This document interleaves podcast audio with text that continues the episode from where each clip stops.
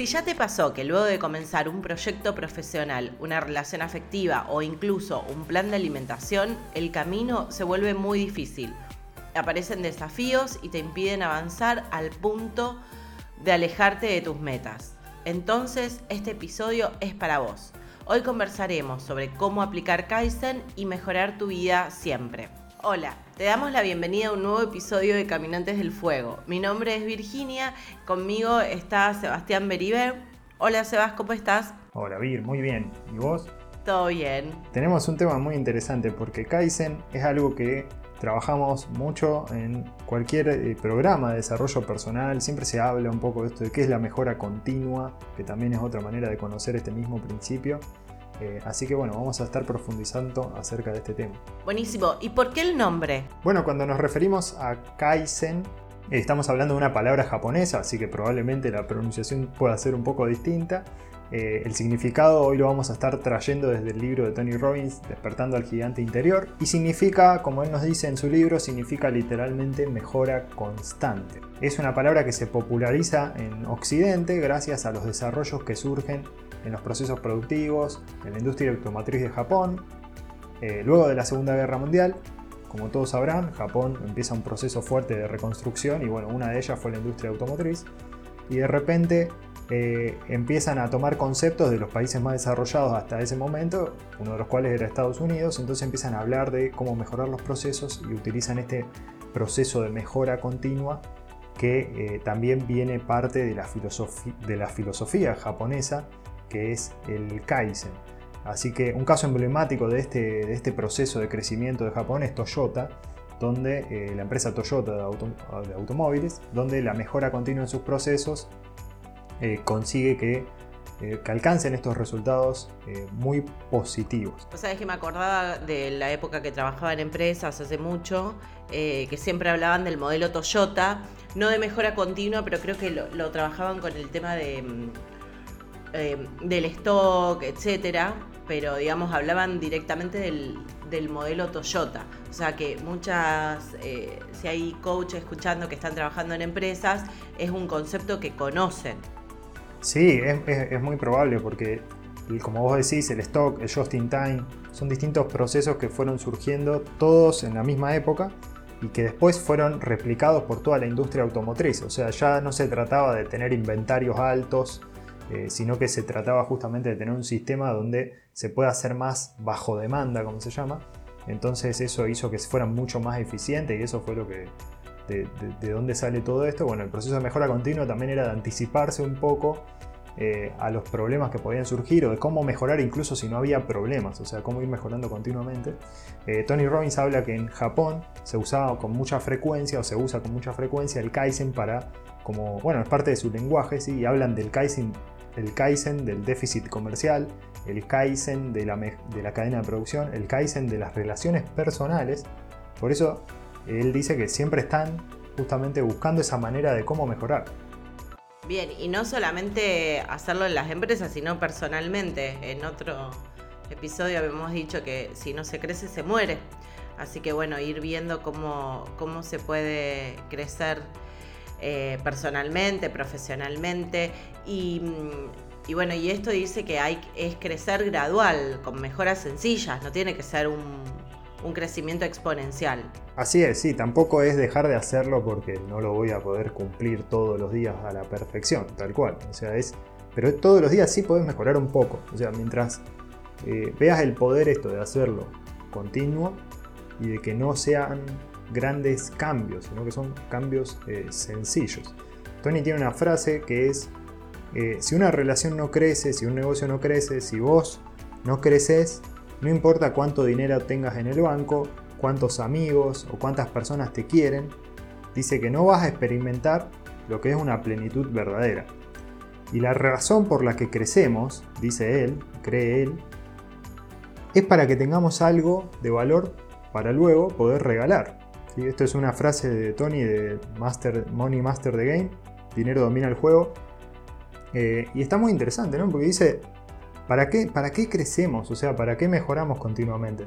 Es para luego poder tener algo que regalar, ¿sí? No es solamente un deseo egoísta de, querer mejorar y querer ser mejores que otros, sino justamente de poder ser nuestro mejor para el otro.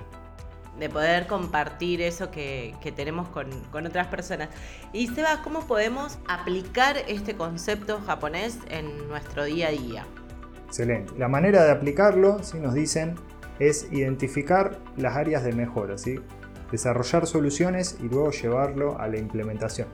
Para eso hay cinco, eh, bueno, perdón, cuatro pasos que son claves y esto recordad que lo podés aplicar, sea que querés bajar de peso, sea que querés mejorar tu relación o querés mejorar una relación, ya sea afectiva o laboral, y eh, quieras mejorar sí, un negocio un emprendimiento, que se, usa mucho esto en empresas. Son cuatro etapas. El primero es las etapas de cómo es un proceso, sin todo un proceso. Vamos a ver. Generalmente cuando uno empieza un proyecto nuevo, sea bajar de peso, una relación, un emprendimiento, empezamos con todo, o sea, empezamos con, con, buenas energías, y sea, sea tu estilo, puede ser que empeces gradualmente y demás, pero empezás con, con muchas ideas y deseos de dónde querés llegar y es donde más creces, o sea, donde suceden los cambios más rápidos es porque es algo nuevo. Entonces vas aprendiendo cosas, vas haciendo y todos los días estás haciendo algo nuevo que antes no hacías hasta ese momento porque el proyecto no existía. Entonces en esa etapa estás creciendo rápido. En una relación esto también se la puede ver como la fase de enamoramiento, donde todo es nuevo, salen a comer por primeras veces, hacen los primeros chistes, después esos chistes van quedando cada vez eh, más repetidos y demás. Pero a eso se trata el, primera etapa, es el comienzo fuerte. Y después tenemos, como todo, la costumbre y sea meseta. Y aparecen los problemas. Exacto, ahí empiezan el tema, ahí es donde empieza a verse la importancia de las mesetas, eh, eh, perdón, de la mejora continua, es justamente en estos momentos. O sea, suceden que venimos con el proyecto genial y como vos decías, tenemos mesetas, contratiempos, y entonces ahora empezamos a sentir que va a ser cada vez más difícil sentimos que quizás nunca va a mejorar. Salimos tres o cuatro veces con esta persona y de repente decimos, no, ya es así, no va a cambiar. Eh, eso sería una manera. Eh, y eso, bueno, ahí suceden lo que se llaman las falsas dicotomías, que es, es todo o nada, ¿viste? O, va a cambiar y va a mejorar, o no, no va a ser, o sea, va a dejar de ser. Y bueno, entonces también él, él dice, Tony nos dice que cuando va bien celebramos y cuando va mal nos cuestionamos. Eh, acá la idea es justamente lo contrario, es abrazar el camino, recordar que estamos más lejos que cuando ni siquiera lo intentábamos. De hecho, por ejemplo, lo veo con una relación afectiva, que es un ejemplo que, estamos usando. Eh, estamos más lejos, o sea, si ya estamos saliendo con alguien, por más que sea alguien en este momento, bueno, quizás estamos teniendo unos roces, estaba viendo una meseta, digo, ahora estamos saliendo con alguien, o sea, qué concepto, como dice Tony. Eh, no estábamos saliendo con nadie, quizás nos sentíamos solos o solas, y en este momento ya cambió, así que estamos más lejos. Así que es un momento para prepararse, ¿sí? Y que todas las personas en todos los proyectos van a pasar por una etapa y contratiempo. Y también el, otro tema es que uno elige, cuando decimos elegimos la persona, es también elegir el proyecto, conectarse por qué lo elegimos y volver como a reenamorarse. No es que solamente es al principio, sino que es un, amor diferente y a veces eh, yo estaba con, yo arranqué con el tema de, la comida, vos con el de las relaciones. A veces decimos, uy, no estoy bajando nada. Y a lo mejor algo bajaste, o por lo menos no engordaste más. O decís, uy, solamente bajé un kilo en, no sé, en dos meses. Pensá un kilo, una bolsa de un kilo de papa, que pesa un montón. Cuando vos lo tenés que, llevar del supermercado a tu casa y vos decís, uy, ¿cuánto pesa? Em, bueno, todo eso vos te sacaste de tu cuerpo. Entonces empezar a, reconocer también cuáles son las, lo que lograste, por más que sea chiquito, ya por lo menos lograste algo. Así es, de hecho en, el bajar de peso, si uno tiene un objetivo, a medida que se va acercando el objetivo, es donde más empiezan a aparecer estas mesetas, porque de alguna manera, si, incluso si tenías mucho sobrepeso, probablemente los primeros kilos hayan sido los más fáciles en bajar, o sea, lo, más fácil me refiero más rápido, no más fácil porque probablemente hayas tenido que romper con rutinas diarias. Pero una vez que sucedieron ya, viste, el peso bajó rápido y después, uh, cada vez más difícil. O sea, no se van los últimos kilos. Eso es lo que, lo que veo, que ahí empieza la meseta dura. Y también pasa con los negocios, que muchos eh, tienen un boom de ventas y después es como que se estancan.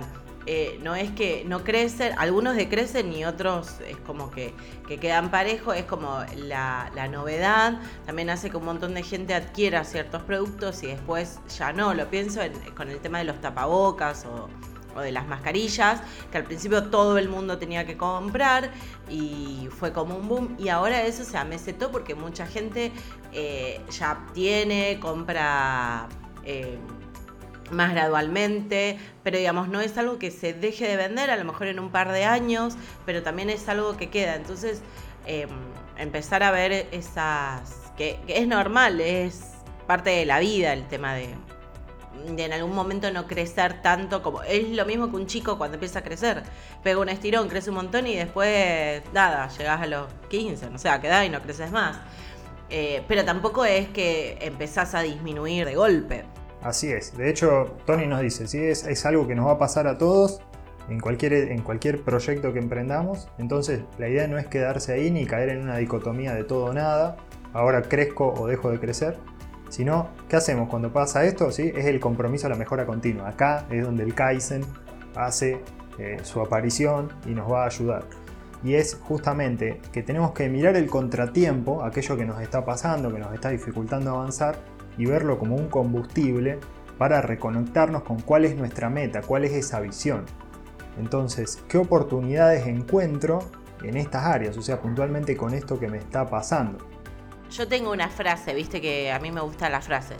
Eh, las cosas se hacen por inspiración o desesperación, que también debe ser de Tony, obvio. Si no te inspira algo para hacerlo, desesperate eh, porque no lo estás logrando, porque no estás avanzando. Me gusta eso, sí, son maneras distintas de conectarse. Eh, y desde ya que las dos te van a llevar, ¿sí? como dice Tony, la desesperación también es un motivante. Entonces, pensar cuáles son esas creencias limitantes que nos están teniendo en ese lugar de la meseta ¿sí? y ver cómo eso nos puede servir y poder intervenir justamente en esas emociones y pensamientos que nos están quedando ahí. O sea, ya reconocer si hay una falsa dicotomía. Creo que esa también es como la repetí ya tres veces, perdón, pero es muy práctica esa, porque muchas veces pensamos que tiene que ser todo o nada y generalmente la mayoría de las veces siempre va por el medio, o sea, siempre puede ser una combinación de dos cosas, entonces buscar o buscar una tercera opción. Y también pensándolo en el... sin tercera opción, ¿no? En el tema de las relaciones personales, o sí, bueno, qué sé yo, cada uno lo, manejará. Eh, uno no lo conoce a la persona, va y se casa porque después vas a tener las peleas, eh, porque es obvio que van a pasar contratiempos. Son partes de la, vida. Em, entonces, bueno, estar como preparado para, para todo lo que pueda aparecer y cómo puede llevarlo adelante. Así es, y puntualmente con las dietas, por ejemplo, puede ser que ya la rutina que utilizaste para bajar los primeros kilos no te sirva, por ejemplo, y entonces sea momento de cambiar la rutina, hacer algo distinto o cambiar tu alimentación hasta ese momento tu cuerpo ya se adaptó quizás, entonces ahora es momento de cambiarlo, ¿sí? Pero ver cuál es el, punto de choque, o sea, lo que te está la meseta, verla y verla como un combustible. Y el paso número 4, o la, la etapa número 4, en los procesos es ver qué es lo que estamos obteniendo, o sea, estudiar cuál es el resultado. Si estamos avanzando, hay que poder medirlo, porque si no, no nos damos cuenta. Muchas veces estamos avanzando, hay un progreso, eh, pero no lo estamos viendo, entonces medirlo eh, también es poder porque de esa manera lo vamos a poder eh, administrar. Y sabiendo antes, cuando ya tenemos el objetivo, la meta, de cómo lo voy a medir, porque decimos, ay, sí, hay que medirlo. Bueno, ¿cómo lo voy a medir? ¿Cuáles son las, las medidas de medición, si se quieren? Decir, bueno, ¿cuál es mi objetivo? Lo divido en, en pasitos chiquitos, ¿cómo lo voy a medir? Si es con con la relación, bueno, si estoy avanzando, si estoy conociendo a los amigos, si estoy poniéndome nuevos objetivos, si es con el peso, bueno, cuánto voy a adelgazar, eh, cuántos kilos por mes, etcétera. Pero tener cuál es la medida y cómo lo voy a medir. Bueno, es con el tema del peso, cuándo me voy a pesar. Todos los días, una vez por semana. Em, y muchas veces también se puede usar alguien externo, algún amigo, algún compañero, alguien que me ayude con el tema de la medición. Así es, de hecho, acá es clave volverse a conectar con, qué es lo que nos llevó en un primer lugar a empezar con esto. O sea, ¿para qué busqué una relación en mi vida, por ejemplo? ¿O para qué estoy eh, disminuyendo de peso, para qué empecé este emprendimiento, conectarse con el para qué, el propósito. Y muchas veces también nos puede ayudar ¿sí? en esta etapa puntualmente el coach, o sea, realmente es una herramienta muy útil porque puede ser una manera de volver a ver esa, conectarse con ese objetivo, conectarse con esa meta, o sea, te puede ayudar mucho en eso y de repente utilizar eso para llevar a lo que sería el próximo nivel. O sea, este, este, esta etapa que la vimos en cuatro etapas, este proceso, sucede cíclicamente, o sea que se vuelve a repetir y se vuelve a repetir con nuevas mesetas y nuevos contratiempos. Pero la idea es que, que cada meseta que suceda sea de mayor nivel que la de nivel anterior, o sea que sea algo que, por ejemplo, no sé, si tu empresa facturaba 100 mil dólares y ahora factura un millón, bueno, hubo un crecimiento, o sea, no es lo mismo tener problemas cuando estás facturando un millón de dólares que cuando estás facturando 100 mil, por ejemplo, o cuando estás facturando 10 millones. O sea, hay distintos niveles, entonces la idea es justamente ir pasándolo. Y mm, pensaba el, tema de, que cuando tenemos esos quiebres, de que nos replanteamos de por qué generalmente cuando estamos en esas mesetas. Entonces ver, eh, no solamente de reconectarnos con el objetivo, sino tenerlo eh, presente de por qué lo hacemos. Y a veces nos olvidamos, decimos, ¿y por qué me metí en esta? Eh, ni me acuerdo. Entonces, lo que puedo hacer es poner recordatorios en, el, en la agenda del celular de acá a un mes, a un par de meses, a una semana, como para acordarme. Yo me escribo los espejos con frases pero ya llega un momento en que ya siempre, si son siempre las mismas frases, es como que lo veo y, no me acuerdo de leerlo, tengo que, cambiarlo. Entonces lo que puedo hacer es eh, poner recordatorios en el celular para que me, me recuerden por qué estoy en este camino y por qué estoy haciendo lo que hago. Me encantó. Pensé que ibas a decir que, ya no te quedaba lugar en el espejo una vez que, empezás a anotar. En el del baño no, tengo tres frases, ya no tengo eh, lugar. En el de la habitación tengo así como una frase muy grande y no escribí más porque con la luz se me refleja la frase en la habitación eh, dada vuelta, así como muy gigante. Entonces ya dije, no, no escribo más porque Era como demasiado. Se proyecta el, objetivo en toda la casa. bueno, ¿qué pasa si, si, no podemos superar la meta? Si sentimos que eh, nos pasa, ¿sí? que tenemos un contratiempo y de repente hacemos cosas como esto que estamos mencionando, pero no sucede que eh, podemos superarlo. Ahí una, una, idea que compartimos es justamente observar ese desafío volver a observar ese desafío como una clave necesaria de aprendizaje. O sea, realmente eh, va a servir aprenderlo y probablemente necesitemos eh, aprender algo de eso. O sea, nos sirve y necesitamos aprender algo de esa meseta. Todos estos contratiempos nos, siempre nos van a enseñar algo. Por ejemplo, estamos en un proyecto y de, repente nuestro socio o socia eh, no quiere participar más. Bueno, ¿es, ¿es algo bonito? No, definitivamente no va a ser algo muy bonito, pero quizás después viéndolo en el largo plazo, si uno avanzó con el proyecto, va a ver que le sirvió mucho como aprendizaje al momento de incorporar a otra persona o incluso al momento de hacer algo que quizás pensaba que solo o sola no la podía hacer. Eh, ahí puede ser justamente una oportunidad. Así que tratar de desenfocar un poco el tema del contratiempo y mirarlo más como enfocarlo como una oportunidad. ¿Cuál es la oportunidad que surge de esto? El, viernes cenaba con unas amigas y hablábamos de, todos estos temas y contaba una que cuando una persona está enferma, eh, lo que se enferma del cuerpo es el quizá el 8%, el 92% del cuerpo está sano. Pero la persona nos enfocamos en ese 8% del cuerpo o X que no está sano y en tratarlo, etc. Y lo mismo pasa con la vida, nos enfocamos en el problema en vez de enfocarnos en todo el resto que, funciona. Y, también pensaba en, la gente que, sigue la metafísica y que cree en las vibraciones y cuando llega algo malo decís, bueno, ¿qué, qué vibré mal? ¿Qué pensé mal? ¿Por qué me llega esto? Y en realidad llega para algo, para si pensamos que todo tiene un por qué y un para qué, es precisamente para, aprender. Y de nuevo la frase, nunca se pierde, siempre se aprende. Creo que ver todo el camino como un aprendizaje te puede ayudar mucho a estar buscando soluciones. Eso, es como algo que a mí me ha servido, es, es ver eso, o sea, ver ¿qué puedo aprender de acá? Y, sin quererlo, o sea, como efecto colateral, termino encontrando soluciones. O sea, no me lo estoy planteando, no me estoy planteando cómo resolver esto, sino me estoy planteando a ver qué, qué puedo aprender de esta situación y la solución eh, luego aparece porque estoy viendo qué aprender y veo una herramienta. O sea, cuando, cuando aprendes algo es incorporar una, o sea, incorporas una herramienta nueva, una visión distinta de aquello que estabas teniendo. Así que puede ser una buena manera como para hacer eh, un reframe. Ahora, la persona que no puede arrancar el proyecto, estamos en etapa 1, ni siquiera podemos arrancar el proyecto. ¿Qué, qué consejo le podrías dar? Bueno, eh, reconectarnos con el para qué hago lo que, lo que hago. Em, el que lo escribió, bueno, lo puede releer, por eso decía de, ponernos notas para, acordarnos por qué estamos en este camino, em, buscar inspiración em, ir a charlas, conectarte con otras personas, por más que a veces digan, uy, pero esto siempre, eh, yo todos los años iba a un Em, a unas conferencias en Buenos Aires y la verdad es que no iba a aprender mucho nuevo, pero me conectaba con otros colegas, eh, con otras ideas, te llenas de motivación.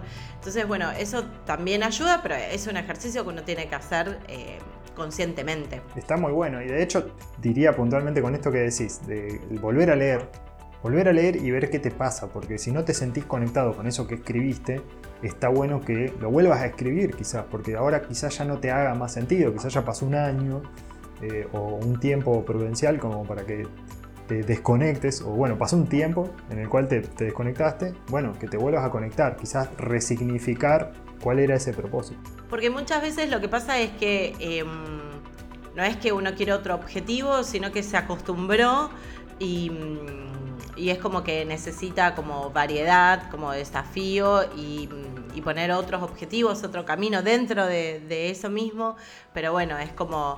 Em, de nuevo, con la pareja uno una vez, mm, qué sé yo, al año se va de vacaciones solos o tenés una cena, es como que busca reconectarse. Lo mismo pasa con, con todo en la vida.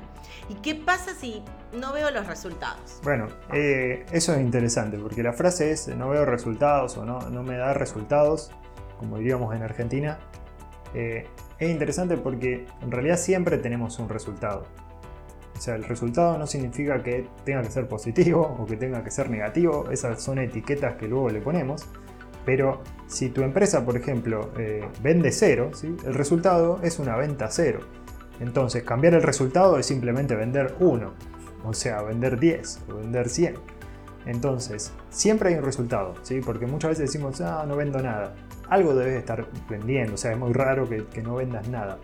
Puede ser, sí, puede ser, bueno, el resultado es cero, pero hablar concreto, o sea, hablar objetivo, ¿qué es lo que estás vendiendo? ¿Cuánto estás vendiendo? Porque cuando estamos haciendo objetivos, entonces son cuestiones que podemos medir y podemos proponernos, bueno, si lo que estamos haciendo nos alcanza para el objetivo que estamos planteando y si no, qué es lo que tenemos que hacer distinto para un objetivo concreto. ¿sí? No, no todo tiene que ser algo tan abstracto como no veo resultados, o sea, es de alguna manera en el coaching ontológico lo podríamos decir como un hablar eh, no responsable, o sea, hablar de, bueno, no estoy haciendo nada. Mentira, o sea, seguramente estás yendo a la oficina, te estás sentando, estás hablando con clientes, o sea, ¿Qué cosas sí podés medir que te puedan permitir eh, progresar en el tiempo? Y poner eh, metas, objetivos que sean alcanzables y que sean reales. Por ahí querés vender, no sé, 100 productos en un día y la venta te lleva dos horas y el día tiene 24.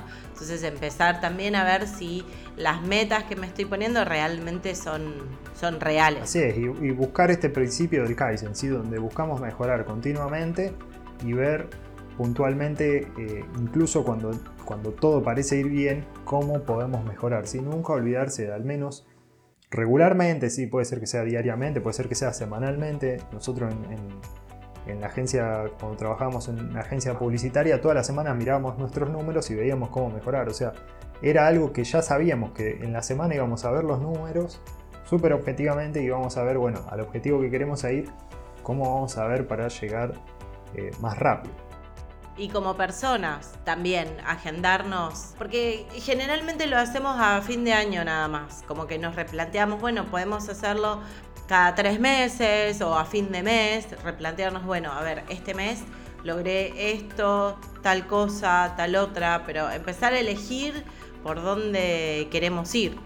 Eh, empezar a elegir nuestra vida, pero para eso tenemos que medirlo. Muy de acuerdo con eso. Y para las personas que quieran caminar por el fuego de la acción, o sea, que quieran, que está bien, escucharon esto, dijeron, hablaron de Kaizen, hablaron de las etapas, ahora dejen de hablar y díganme qué puedo hacer que me sirva, que me lo pueda llevar y que empiece a caminar.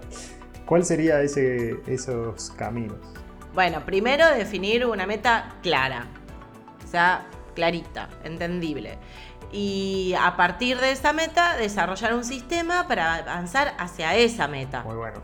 Trabajar diariamente, ¿sí? En pos de la meta, número 3, o sea, no es solamente definirlo y desarrollarlo, sino que luego hay que hacerlo.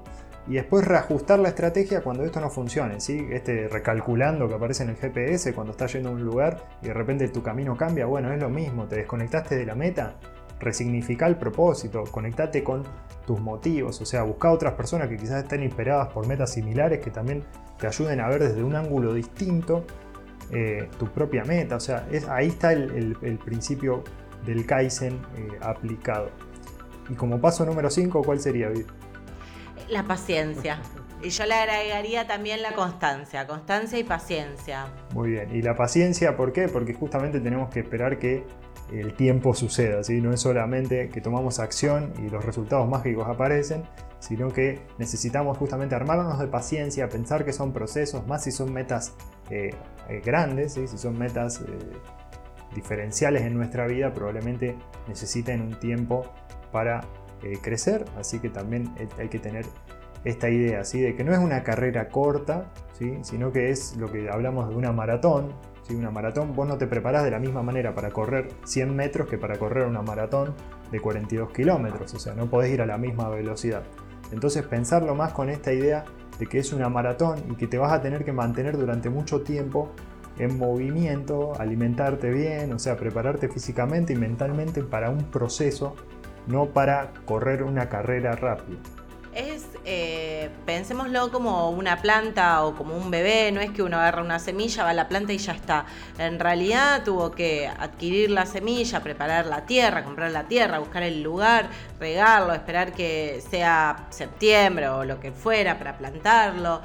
Lleva todo un tiempo, un proceso, no es mágico. Bueno, lo mismo pasa con esto con cualquier meta que uno tenga en la vida. Así es, y dicho de una manera que a mí me sirvió mucho, me pareció práctica, es lento y constante, le gana rápido e interrumpido. O sea, ¿sí? en vez de, hacerlo intenso, pero de manera interrumpida, o sea, voy al gimnasio un día a la semana con todo, no, voy a ir varias veces al gimnasio durante la semana y voy a hacer eh, un ritmo bueno, un ritmo moderado quizás, pero no me voy a matar en el gimnasio de manera que después no pueda volver.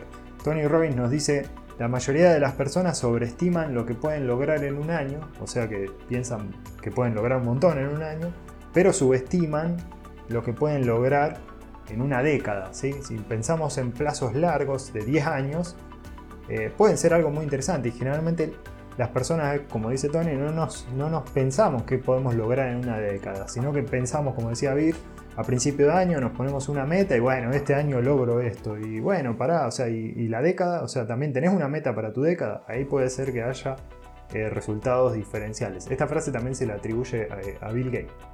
A veces es como medio difícil pensar a, 10 años, como que mucha gente no se ve de acá a 10 años. Entonces yo lo que hago es pensar qué es lo que logré hace 10 años, de 10 años a esta parte, a ver todas las cosas que logré. Entonces decir, bueno, a ver cuántas cosas más puedo lograr con toda la experiencia y la sabiduría que tengo ahora en los próximos 10 años. Me encantó. Y bueno, como recordarles siempre que las notas del programa las podés encontrar en caminantesdelfuego.com. Ahí vas a ver las referencias que utilizamos para hacer esto y después también eh, las demás cuestiones que vayamos nombrando, o sea, de libros y, y demás, lo vas a poder encontrar ahí. También tenés a disposición el autotest de las necesidades humanas. Hoy hablamos un poco sobre eso que era la necesidad de crecimiento puntualmente. Pero bueno, hay otras más, son siete necesidades, así que poder encontrar cuál es la importante para tu vida en este momento puede ser eh, una herramienta diferencial. Y bueno, también vas a encontrar contenidos que vamos sumando. Y si disfrutaste este episodio, por favor compartilo ahora con, algún amigo, con algún colega, con alguien que creas que, que le pueda servir muchísimas gracias por acompañarnos en este episodio. Muchísimas gracias, Vir. Esperamos reencontrar a todas las personas que nos estén escuchando en el nuevo episodio, en el siguiente episodio de Caminantes del Fuego, con nuevas ideas que impulsen tu superación personal. Gracias, hasta luego.